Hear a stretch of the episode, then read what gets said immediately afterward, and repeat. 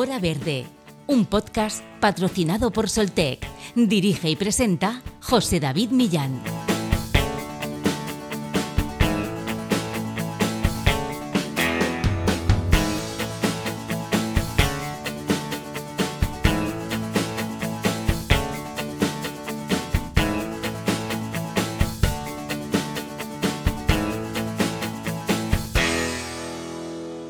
Valencia tendrá la mayor planta solar urbana de España, más de 6.500 placas solares que serán instaladas a partir de este mes de mayo y con las que esperan obtener una potencia de 2,8 megavatios.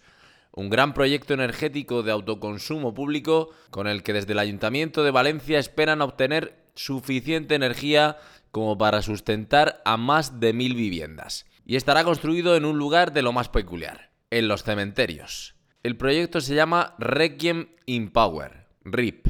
El nombre viene porque estas placas solares se instalarán encima de los tejados de los nichos del cementerio, en concreto en cinco cementerios del municipio. El primer municipio de España en instalar placas solares sobre los cementerios fue Santa Coloma de Gramanet, de la provincia de Barcelona. Fue en 2008 y desde entonces ha sido replicada en otras ciudades como la propia capital catalana o Málaga. Sobre el cementerio San Gabriel de Málaga hay placas solares para una potencia de casi 600.000 vatios. En comparación, el proyecto de Valencia será casi cinco veces más grande. España tiene mucho margen de mejora en el autoconsumo y la energía solar, ya que pese a ser el país europeo con mayor potencial para la energía solar, con una irradiación de entre 1.600 kilovatios metro cuadrado y 1950 kilovatios por metro cuadrado, lo que ocurre es que tenemos un problema de espacio. Donde hay mucho sitio, vive poca gente. Y en las ciudades no hay tanto espacio. Aquí es donde entra la iniciativa de Valencia con los cementerios municipales. Y es que los ayuntamientos tienen la posibilidad de aprovechar los edificios públicos para la instalación de placas fotovoltaicas. Y los cementerios han resultado ser las instalaciones públicas con mayor espacio para este tipo de proyectos. A buen seguro que esta idea se irá expandiendo en los próximos años por toda España. Una idea de instalación de placas solares sobre tejados que debe, como dijimos hace unos episodios, ir acompañada también de la necesaria implementación de plantas fotovoltaicas sobre el suelo. Sumar recursos, proyectos, iniciativas y energías renovables nos hará estar cada vez más cerca de los objetivos de descarbonización y de reducción de emisiones de CO2 a la atmósfera para así combatir los grandes perjuicios que el cambio climático ocasiona tanto en el medio ambiente, en la biodiversidad y en la salud de las personas. Y para avanzar en la necesaria transición energética y abaratar los costes de la factura de la luz. Hoy, en Hora Verde, os presentamos el proyecto Requiem Power, con el que los cementerios de Valencia se convierten en la mayor planta solar urbana de España. Y lo hacemos con Alejandro Ramón Álvarez, concejal de Emergencia Climática y Transición Energética del Ayuntamiento de Valencia. Comenzamos.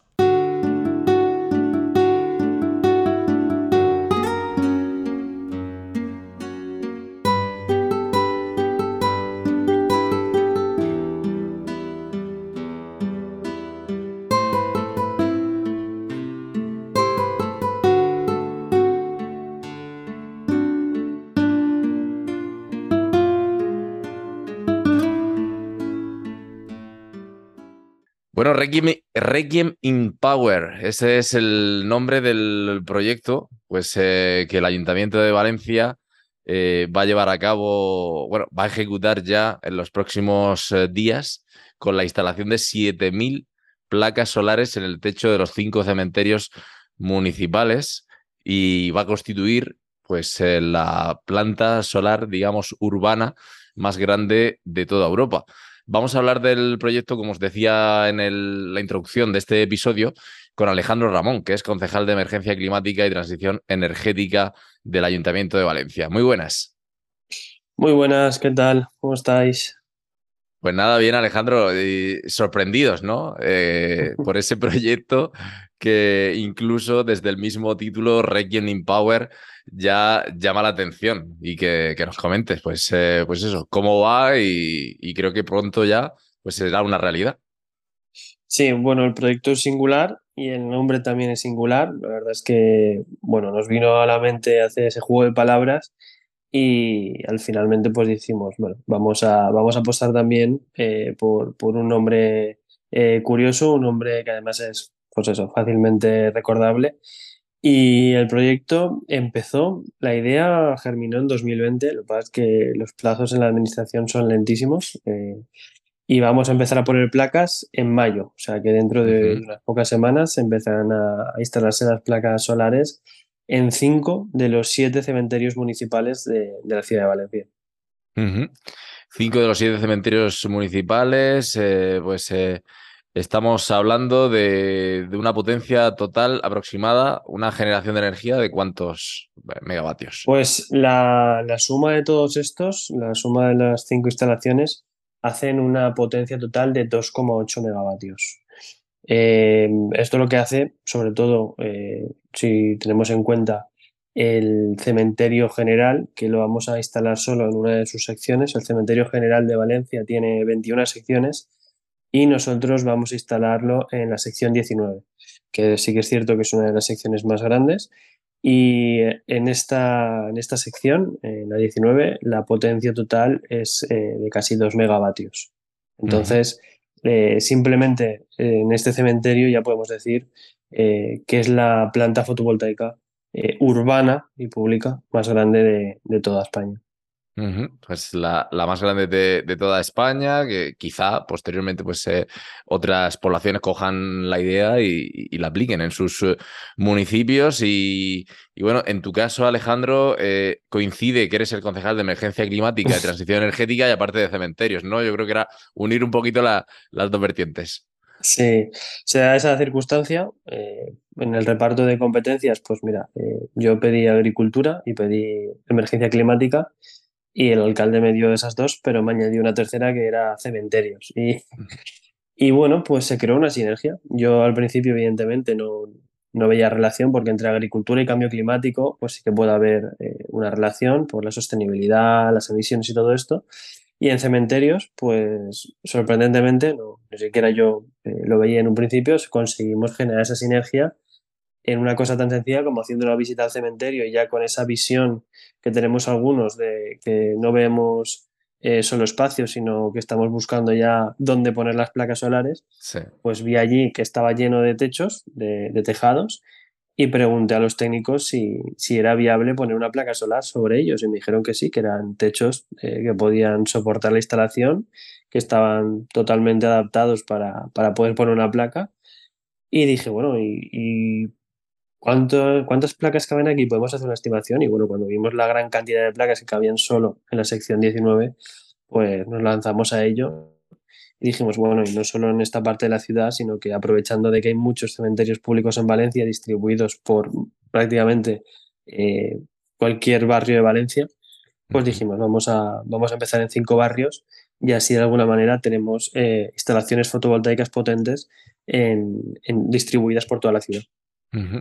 ¿Cuál ha sido la, acogida de los valencianos de esta iniciativa? Porque, bueno, vemos que Valencia en este sentido sí que está poniendo placas solares en distintos edificios públicos, también en los colegios, y bueno, se están extendiendo un poco a otras instalaciones municipales. Pues eh, nosotros sí que teníamos un poco de, miedo en el sentido de que, claro, es un sitio eh, pues muy delicado, es un sitio donde la gente tiene sus difuntos y lo que hicimos primero fue reunirnos con el, arquebispo, arquebisbe en Valencia, arzobispo en castellano, no me salía, para, para plantearle la idea. Eh, sí que es cierto que el cementerio es público, es un cementerio municipal desde su inicio en el siglo XIX, pero como pues, la mayoría de las personas que están allí enterradas históricamente eran de confesión católica, o por lo menos tienen la cruz en, en la lápida, pues quisimos comentarlo con ellos y el propio arzobispado dijo que les pareció una idea genial y que de hecho ellos tenían que empezar a poner placas en, en sus edificios eh, religiosos, ¿no? ¿no? No solo en las iglesias o en los cementerios, sino en los, en los edificios que tiene la Iglesia Católica. Eh, y después, cuando lo hemos presentado en redes y lo hemos presentado en público, la gente lo ha cogido muy bien. De hecho, dicen, bueno, la mayoría de los comentarios es que es muy buena idea, que es muy original, que, es innovador, que, cómo es, que no se había hecho antes ya, que, que ojalá más sitios así.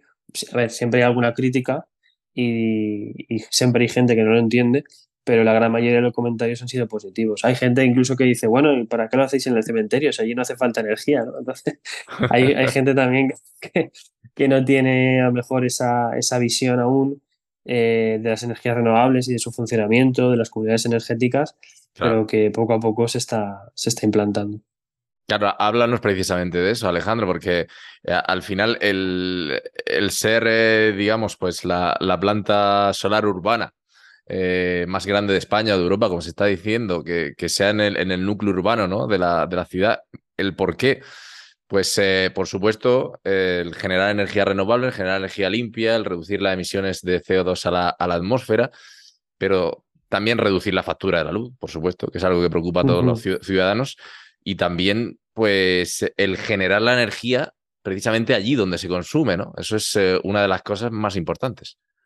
Sí, nosotros, o al menos eh, a nivel país valenciano, a nivel de mi, autonomía, que es un poco la realidad que más conozco, sí que hay una gran propuesta de parques fotovoltaicos y algunos de ellos están generando mucho rechazo en la población local eh, por su impacto, sobre todo paisajístico. Y yo siempre digo que, bueno, si para hacer una planta fotovoltaica hay que talar, eh, yo qué sé, 2.000 almendros o 1.000 olivos o, o 3.000 naranjos, pues mal vamos. Quizás no sea esa la mejor ubicación, pero sí que es cierto que nos hace falta muchísima energía fotovoltaica y ahora el reto es dónde poner esas placas.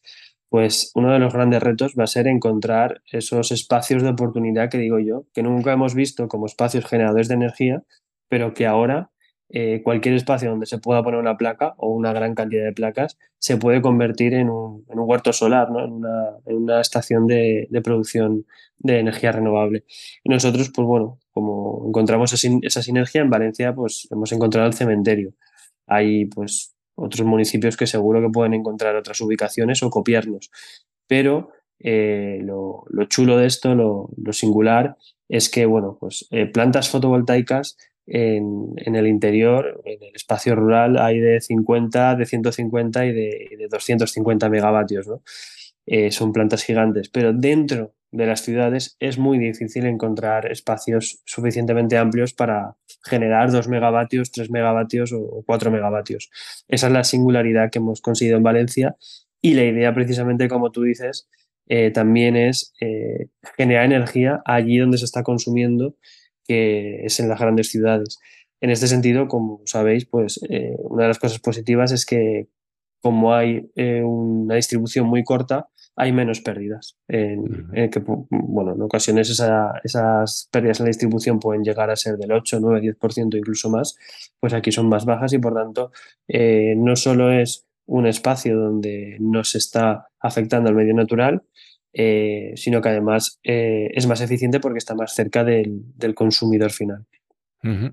Claro, estamos viendo que el, autoconsumo, las comunidades energéticas, pues esta democratización de la energía ¿no? se está extendiendo mucho pues en, toda la, comunidad valenciana, pues como veíamos recientemente en, en algunas noticias, es una tendencia pues cada vez más al alta, muchas empresas también lo están, la están implementando. La pregunta es si para hacer la transición energética tan urgente y tan pues, eh, vital, que es eh, si es suficiente, ¿no? Con, con, poner las placas solares en, en, los tejados. De hecho, pues recientemente eh, tratábamos eso aquí en, en Hora Verde y bueno, tratábamos también con con Pedro Fresco, que era director general de, Transición Ecológica de la Generalitat Valenciana, y decían pues que, que no era suficiente, que hacía eh, más, hacía falta no solo pues, eh, placas solares en los tejados, sino que también hace falta otras plantas solares en el suelo para, para toda la demanda y para hacer la transición energética que es eh, urgente y vital, como estamos diciendo. Bueno, nosotros eh, tenemos algún estudio que dice que solo cubriendo el 40% de las superficies techadas del territorio valenciano sería suficiente para tener esa autonomía energética. Claro, aquí el problema que hay es que dependes de la voluntad eh, individual o ciudadana que es quien tiene que hacer esas inversiones para tener esa instalación de autoconsumo sobre, sobre sus tejados.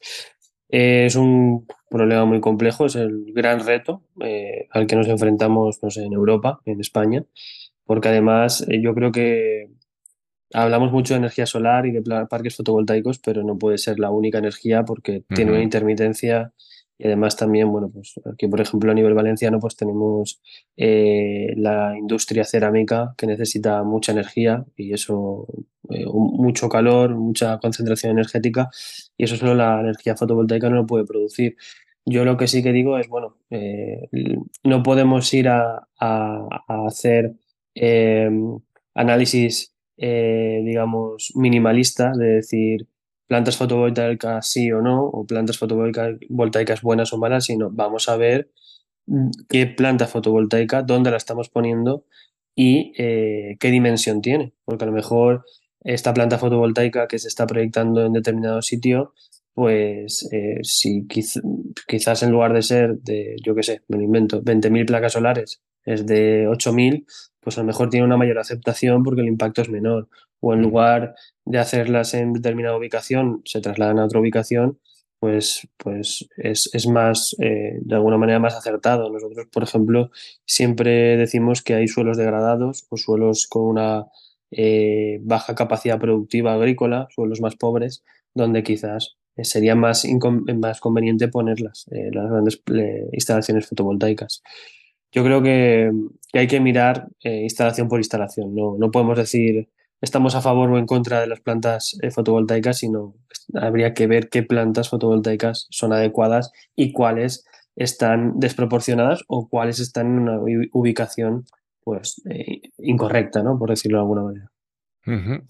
desde luego la, línea parece ser que, bueno, lo hemos visto con la aprobación de, muchísimos eh, proyectos fotovoltaicos recientemente por el por el Ministerio de Transición Ecológica, pues que, cada vez eh, van a haber más, más plantas, más proyectos y, que se van a tener que llevar a cabo, ejecutar en, menor tiempo, Alejandro, porque bueno, se prevé en el mercado un boom de esta energía solar de aquí a 2025. Sí, bueno, yo que, bueno, de alguna manera estoy en el sector desde la administración se veía venir que para 2023 ya iba a haber un boom. De hecho, a día de hoy lo que nos dicen muchas empresas es que tienen problemas de suministro, pero sobre todo tienen problemas de instaladores. O sea, tienen eh, más demanda que gente preparada para instalar placas solares. Y creo que esto es el comienzo. O sea, en los próximos años eh, la energía fotovoltaica se va a disparar en cuanto al autoconsumo y a las plantas solares.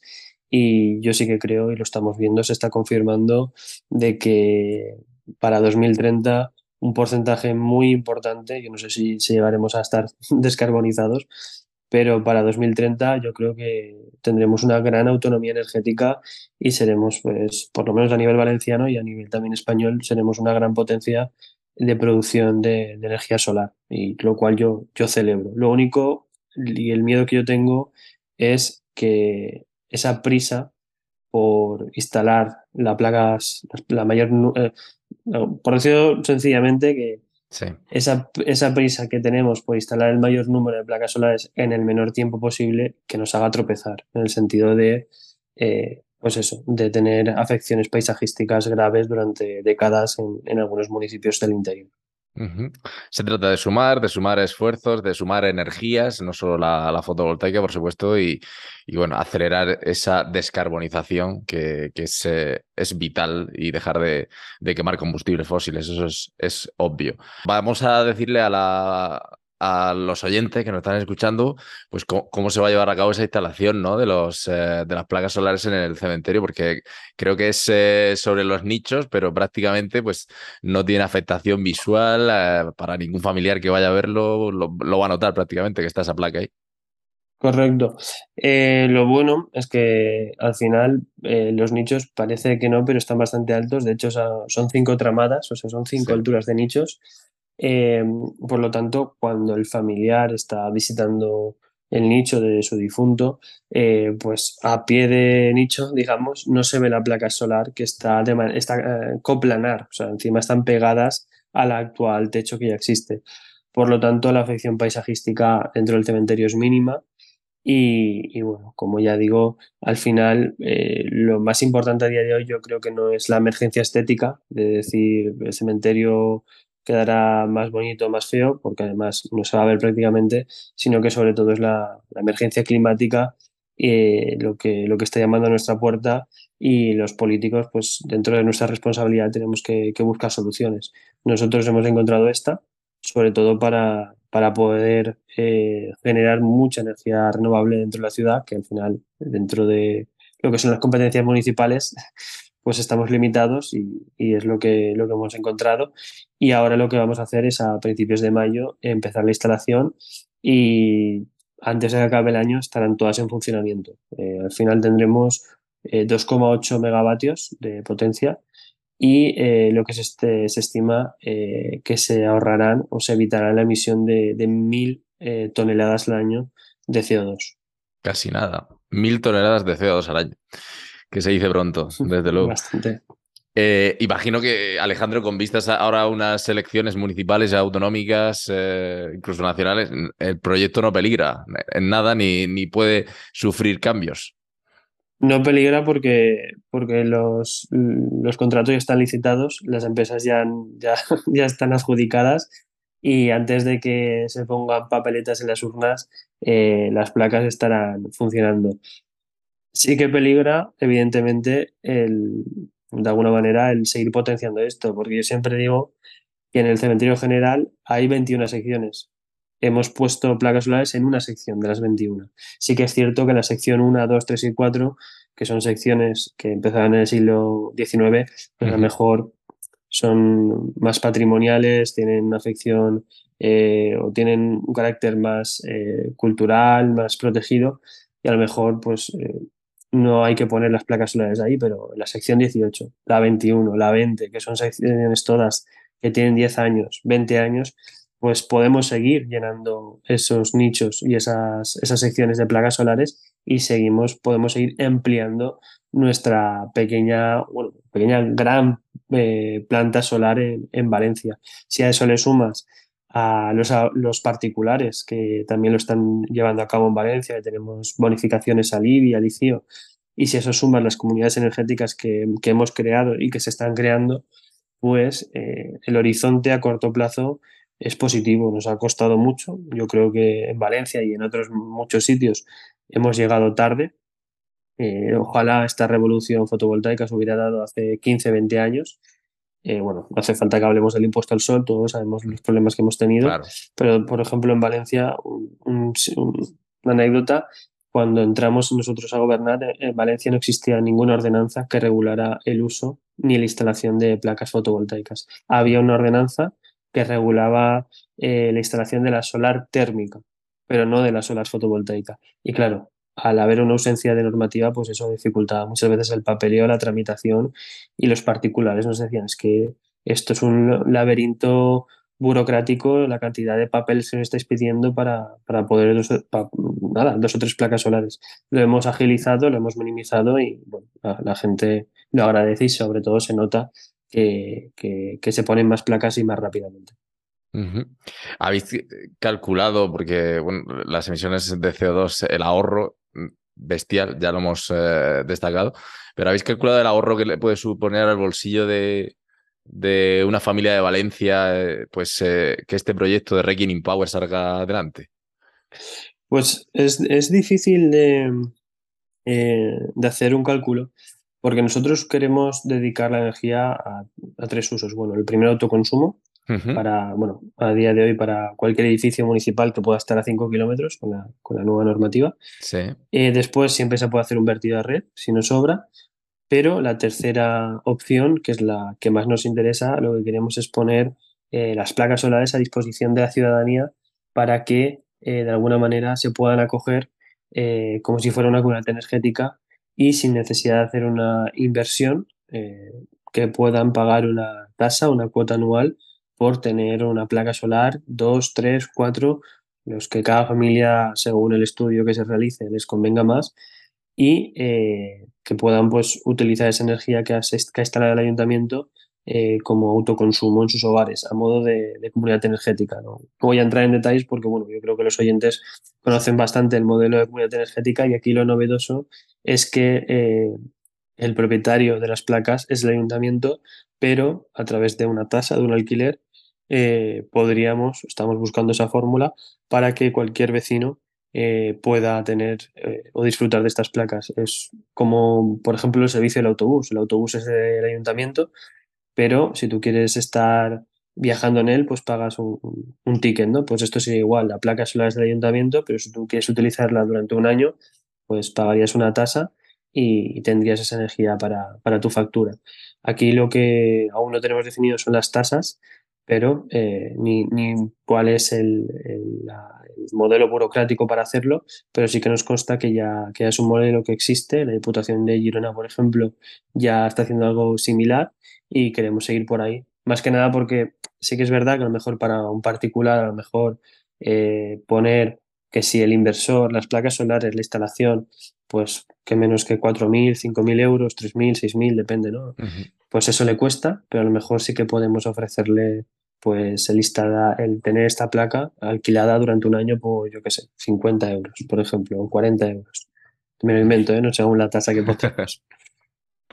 Pues sí, eh, hacerlo asequible para, para, que todo el mundo pues, eh, pueda beneficiarse y, bueno, pues generar energía verde, generar energía limpia y, cumplir un poco pues, con los objetivos de, de, la gente a 2030, descarbonización, que, que bueno, cada vez el cambio climático estamos viendo que, que tiene mayores consecuencias y sobre todo por, por esta zona que estamos del, del Mediterráneo, Alejandro, lo estamos viendo que, sufrimos una sequía brutal y, bueno, que cada vez pues el cambio climático, como digo, tiene más, más perjuicios. Sí, bueno, lo estamos viendo aquí en Valencia. Eh, lo hemos visto con muchas danas, con muchas gotas frías, con temporales marítimos súper fuertes, pero sobre todo lo estamos viendo con, el calor. O sea, eh, el cambio climático no es una cosa que vendrá, es una cosa que ya está aquí tenemos cada vez más noches tropicales. Las noches tropicales en Valencia se han mm. quedado cortas, ahora ya se habla de noches tórridas porque superan los 25 grados, la mínima por la noche. Bueno, y ahora estamos en, en abril y hemos llegado ya muchos días a los 30 grados, por lo tanto, eh, sobre todo lo que nos esperan son veranos demasiado cálidos, creo yo, son veranos torridos, donde yo creo que vamos a llegar al punto que va a ser difícil salir a la calle en agosto a las 4 de la tarde porque va a ser, va a ser insoportable. Así que si no queremos que esto vaya peor, yo creo que, hay que acelerar eh, y hay que ponerse hay que ponerse las pilas y hay que ponerse las placas, que siempre, siempre hago el juego de palabras esto. Exactamente. Bueno, quería ir ahí, pues, por, por comentar que, todo esto, pues, eh, pues, al final tiene, tiene un porqué, ¿no? Tiene un porqué y, y no es una medida tampoco, Alejandro, aislada eh, dentro de, de, todas las que, las que estáis haciendo. Una también eh, que a mí me, llamó la atención. Eh, bueno, es que habéis ya implantado, creo, la jornada laboral de cuatro días. Que para eh, esto, pues a priori, son menos desplazamientos, imagino. A quizá pues fomentar un poquito más el teletrabajo y, bueno, pues reunir una serie de condiciones para, para que no se quede solo en, la, en la anécdota, ¿no? Sí, bueno, nosotros lo que hemos hecho en el Ayuntamiento de Valencia, aprovechando de que algunos festivos pues los, son festivos locales y los puede marcar el Ayuntamiento, y aprovechando que ya habían algunos, como, como el 1 de mayo, lo que hemos hecho es conseguir que todos los, eh, todas las semanas del mes de abril tuvieran eh, cuatro días laborables. Entonces, ha sido la primera ciudad del mundo, donde la primera gran ciudad del mundo, que ha conseguido pues, hacer este experimento de probar a ver eh, cómo es, cómo funciona una ciudad cuando trabaja cuatro días a la semana. Evidentemente se nota mucho y esto tiene efectos beneficios, beneficiosos contra el cambio climático porque hay un descenso de la movilidad y por lo tanto un descenso del consumo de energía y de combustibles fósiles. Después, también hay efectos muy beneficiosos sobre todo para lo que es la conciliación familiar y tener tiempo para vivir más y trabajar menos, ¿no? que yo creo que es uno de los grandes retos al que nos vamos a enfrentar en el siglo XXI, ¿no? de que la gente dice, bueno, la, la, jornada laboral de ocho horas se implantó hace casi 110 años y no hemos avanzado nada, o sea, seguimos trabajando ocho horas al día. y quizás pues o habría que trabajar seis o siete horas al día o, habría que trabajar cuatro horas a, la semana eh, porque lo que hay que poner quizás en el centro de la vida no es el trabajo, sino pues la familia, eh, las inquietudes, los lazos afectivos, no sé, cualquier cosa, pero quizás le hemos dado demasiada importancia al trabajo, que sí que tiene que ser unos pilares de nuestra vida, pero aquí lo que destacamos es que trabajando menos, pues podemos ser más felices, podemos ser más productivos y podemos contaminar menos. Entonces, es una, es una opción que hay que explorar. Todo suma, todo suma, Alejandro, pues eh, en ese en ese objetivo de, proteger al, medio ambiente y, bueno, también una, una, ciudad en la que pues destaca también eh, políticas de movilidad más, eh, más sostenibles. Vamos, yo, yo que vengo aquí también cerquita de, Murcia, pero he visto sí que se, se fomenta mucho también el uso de la bicicleta, etcétera, etcétera. Sí, bueno, en Valencia llevamos desde 2015-2016 haciendo pues una gran apuesta por la movilidad sostenible, sobre todo por la bicicleta, y eso se ha hecho pues sobre todo eh, creando una amplia red de carriles bici que sea la infraestructura base para que el ciclista se sienta seguro y diga, bueno, yo es que si estoy en el punto A y quiero ir al punto B de la ciudad, sé que puedo ir eh, prácticamente el 90% del recorrido por mi carril bici segregado eh, y voy a sentirme seguro y me voy a poder desplazar a, donde quiero sin necesidad de, utilizar un coche o ningún otro medio motorizado.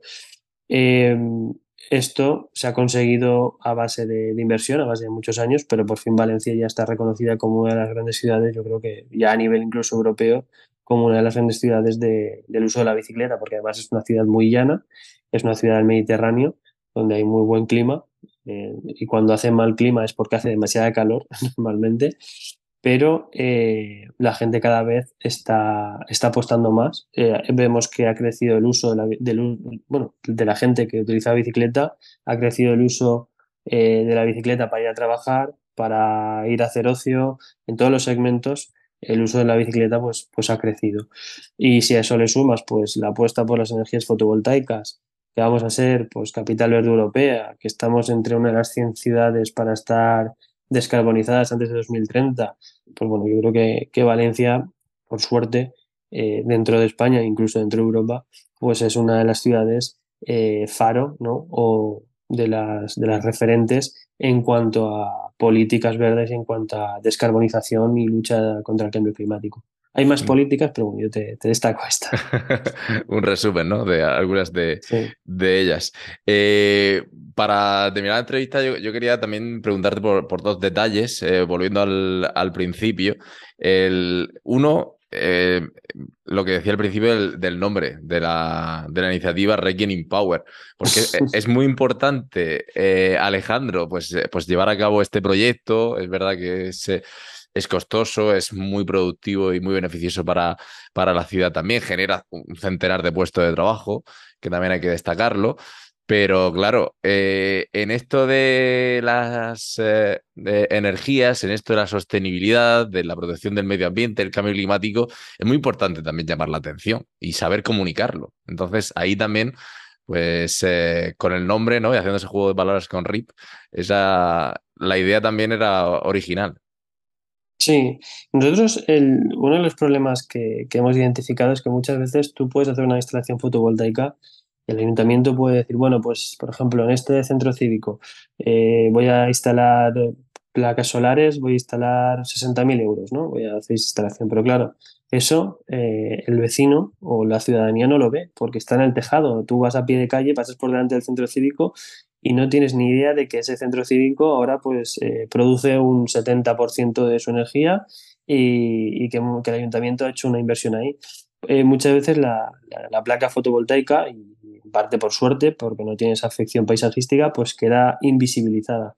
Entonces nosotros un poco el reto también era poner un nombre original para que el proyecto pues eh, tuviera pues esa trascendencia, ¿no? Que de alguna manera a quien no le llame la, atención por la ubicación, que la ubicación ya es suficientemente curiosa, pues que le llame la atención el nombre o que le llame la atención la potencia instalada o cualquiera de sus eh, caracteres, de sus facetas, para de alguna manera poner sobre la mesa el esfuerzo eh, político y el esfuerzo económico y administrativo que está haciendo el ayuntamiento para efectivamente, por fin, eh, llevar a cabo la transición energética, pero de manera práctica, porque es un problema que, ha habido en la política y en la administración de que se nos ha llenado la boca hablando de transición energética, mm. pero a la hora de la verdad no se, no se hacía ninguna transición, se seguía quemando combustibles fósiles. Entonces, ahora que por fin eh, los ayuntamientos como el nuestro estamos invirtiendo, en nuestro caso son casi 4 millones de euros, mm, solo en este proyecto. ¿eh? Tenemos más proyectos de comunidades energéticas, oficinas de energía, pero lo que es en el Requiem Power son casi 4 millones de euros lo que se ha invertido y de alguna manera es pues decir, este es el proyecto bandera de la transición energética en esta legislatura, pues vamos a hacer todo lo posible para que sea conocido, empezando por el nombre y empezando por ponerle eh, Requiem Power. Y luego otra, otro detalle es que, bueno, fuera de, ideologías y, de posturas al respecto, eh, habéis puesto de acuerdo y a favor del proyecto al arzobispado y a los ecologistas, que eso también es importante. Sí, yo la verdad es que a veces lo pienso y digo, hemos, hemos hecho ahí una jugada de consenso, vamos, maestra, porque además la oposición, en cuanto a este proyecto, ni la derecha, ni la ultraderecha, ni el centro moderado, nadie se ha quejado de él. O sea, y, o sea, evidentemente no han dicho nada bueno porque son la oposición, pero cuando no dicen nada malo, ni la oposición, ni las eh, asociaciones ecologistas, ni el arzobispado, y al contrario, tuvo en Twitter, cuando, porque es, digo Twitter porque es la red social donde más feedback tengo, eh, todo el mundo cuando sale la noticia o cuando ponemos algún tweet, eh, las reacciones son de, pues hay gente que te dice, esta es la mejor idea que he leído en mucho tiempo en cuanto a la transición energética. Bueno, después también están los que dicen, había luz al final del túnel o, o cosas así, ¿no? Eh, la verdad es que da para mucho juego,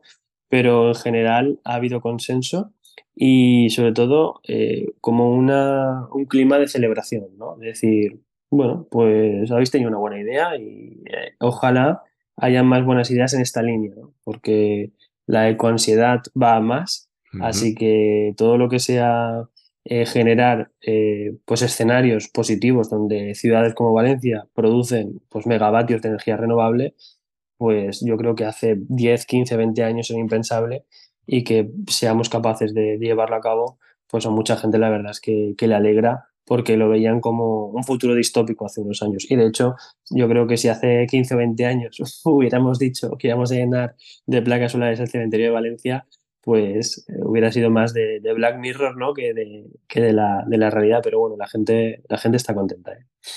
Pues sí, eso es lo, lo importante, que es una medida que, que, genera consenso y que obviamente pues va a beneficio de todos, eh, del medio ambiente y, y de nuestro futuro.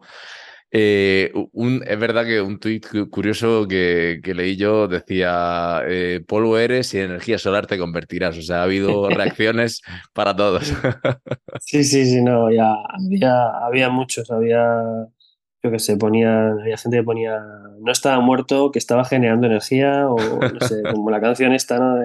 estaba tomando cañas, pues eh, en esa línea, en esa línea hay un montón de, de, chascarrillos, hay un montón de memes y la gente la verdad que en los hilos de Twitter eh, saca mucho ingenio.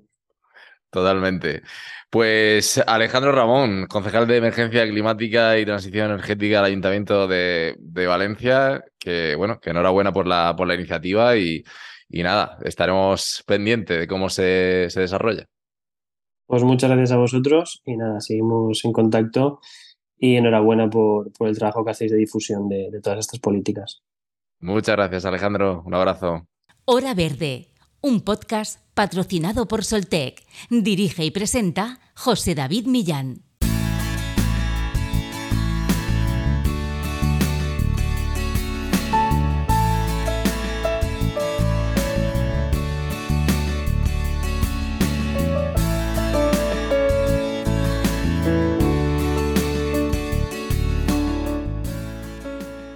Y hasta aquí ha llegado el episodio de Hora Verde de hoy, en el que como ven, pues le hemos traído una nueva iniciativa, un nuevo proyecto, cuanto menos curioso en torno al mundo de las energías renovables.